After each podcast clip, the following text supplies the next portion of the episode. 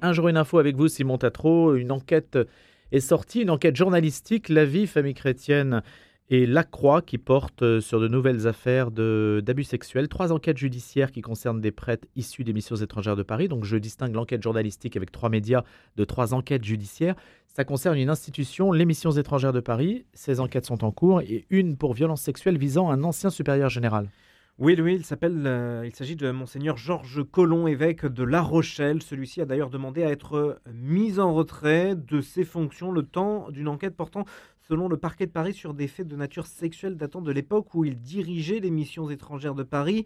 La mise en cause récente de plusieurs prêtres des MEP interroge sur l'existence d'une culture du secret et de la transgression propice à la commission de violences sexuelles. Et le parquet de Paris a indiqué euh, hier soir avoir ouvert une enquête suite à un signalement d'émission concernant des faits de nature sexuelle reprochés à cet évêque et qui aurait été commis en 2013 donc. Oui, et dans une lettre aux fidèles du diocèse de La Rochelle, monseigneur Colomb, 69 ans, ancien supérieur général des MEP de 2010 à 2016 se dit stupéfait de ces allégations qu'il dément totalement. Je répondrai bien sûr aux autorités judiciaires dès qu'elles souhaiteront m'entendre.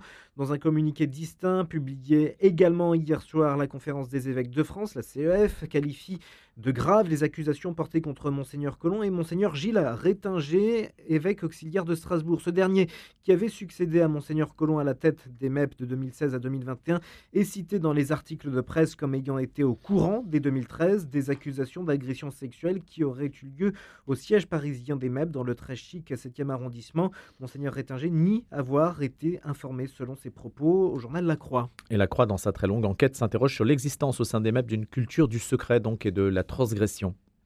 Oui, euh, ce prêtre euh, renvoyé de son diocèse japonais en 2011 après avoir eu des relations sexuelles avec un homme, des relations consenties selon les MEP, puis affecté comme curé dans le diocèse d'Angers, a été mis en garde à vue en avril dernier, puis laissé libre pour viol aggravé et non dénonciation de crime selon le parquet d'Angers. Il est aujourd'hui suspendu de ses fonctions.